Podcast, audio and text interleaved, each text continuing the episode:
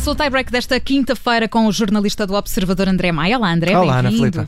E como tema do dia, queres falar do retomar da, da formação uh, no desporto, que está autorizado, e, uh, por outro lado, o não regresso do público às bancadas. Exatamente. Ficámos todos em expectativa para saber se o público poderia regressar ou não. Na altura, quando foi anunciado o plano de desconfinamento, ficou no ar sobre se teríamos ou não público nas bancadas nas uh, jornadas que ainda restavam do campeonato, também nas outras modalidades, obviamente.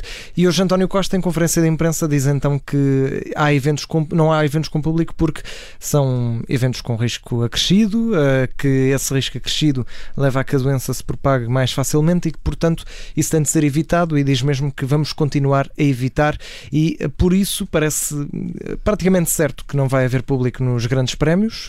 falo dos de Portugal, de MotoGP e também de, de Fórmula 1. O de MotoGP em 16 e 18 de Abril, o de Fórmula 1 para 30 de Abril, 1 e 2 de Maio e, portanto, parece que em princípio não vamos ter público em nenhum destes eventos, ao contrário daquilo que até aconteceu no ano passado. Já uh, a Primeira Liga também, uh, ao, que, ao que tudo indica, pelas palavras do Primeiro-Ministro, também não vamos ter público. A última jornada é no dia 19 de maio.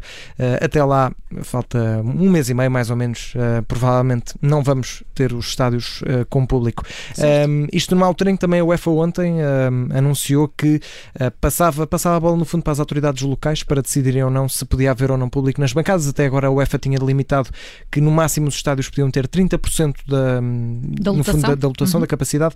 Ora, neste momento passa a bola para as autoridades locais. As nossas, pelo menos, não parecem estar muito receptivas a isso. Sobre a retoma da formação, como também falaste, Ana Filipa, a Direção-Geral de Saúde hoje uh, mostrou aquelas que são as, as regras para que os escalões de formação de futebol possam regressar, uh, só que estão a gerar bastantes críticas, principalmente porque fica aqui a obrigatoriedade da realização de um teste eh, não só antes do regresso às atividades, mas também recomendam fortemente que sejam feitos testes durante a competição. Ora, eh, as associações de futebol não, não gostaram muito de ouvir isto, até porque de certa forma consideram que é, é um custo mais acrescido para os clubes e, por exemplo, e aqui destaco apenas este, este caso.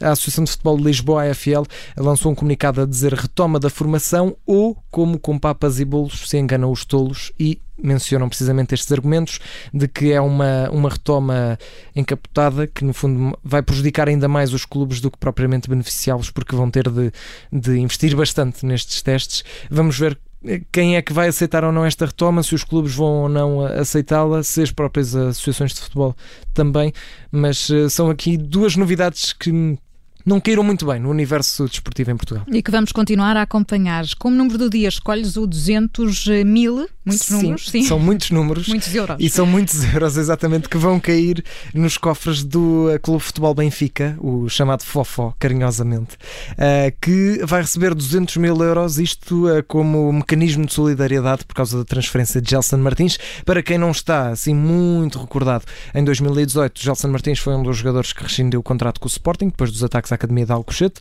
Ora, o Sporting depois, aliás, Gelson Martins depois ingressou no Atlético de Madrid, o Sporting não recebeu nada, entretanto os Leões fizeram um acordo com o Atlético e lá receberam alguns milhões no fundo para compensar, aquilo não foi bem uma verba de transferência, mas sim um acordo de compensação para que o Sporting fosse ressarcido de alguma coisa. Ora, o Futebol Benfica, que um, fez parte da formação de Gelson Martins, assim que soube deste acordo, disse que também queria uma parte, porque normalmente nas transferências há sempre algum dinheiro dinheiro que vai para os clubes que formaram o jogador. Ora, o Sporting e o Atlético diziam que não, porque diziam que não houve uma transferência, portanto não havia este direito, este, esta percentagem do mecanismo de solidariedade de formação. Só que a FIFA pronunciou-se, também agora o Tribunal Arbitral do Desporto, o TAS, também se pronunciou, e é mesmo o TAS que um, condena então o Atlético de Madrid a pagar uma verba eh, que no total vai se aproximar a 200 mil euros, que vão ajudar e muito o Futebol Benfica, é um clube que está neste momento na primeira divisão distrital de Lisboa e um, obviamente que 100 mil euros é, é um pequeno jackpot, vamos chamar assim, para o clube de Benfica, que vai aqui receber por esta, estes direitos de formação aqui com muitas aspas sobre Gelson Martins. E na memória do dia, queres falar do dia das mentiras? Sim, vamos. É, é, não é bem uma memória, é mais uma efeméride. Pronto. Uhum. E tendo em conta que hoje era dia 1 de abril, dia das mentiras, tem. Uh, bem, tem sido as, as doses e doses de mentiras que têm surgindo. É aqui brincadeiras, uh, principalmente no mundo do futebol. E, por exemplo, tivemos o Vitória de Setúbal a anunciar a contratação de Zlatan Ibrahimovic uhum. uh, com uma fotografia a rigor. Depois, quem puder que passe nas redes sociais do, do Vitória, uma fotografia de Zlatan Ibrahimovic a mostrar o equipamento. E dizem também que não foi o Vitória que contratou o Zlatan, o Zlatan é que escolheu o Vitória. Noutro, noutro, uh, noutro caso, temos também o Santa Clara que anunciou Cristiano Ronaldo. Vamos ver quando é que o astro português chega aos Açores para então vestir a camisola do Santa Clara. E tivemos numa uma dose um bocadinho mais pequena o Atlético Clube Portugal que anunciou o regresso de Hernani, que passou pelo Vitória de Guimarães, Futebol Clube do Porto. Uh, e esta aqui até poderia ser vá, possível, vamos dizer assim, eh, mas eh, não vai acontecer também. O Atlético depois admitiu que era, era uma brincadeira do dia, do dia das mentiras, mas acaba por deixar aqui claro que também não se importava nada de ver Hernani regressar.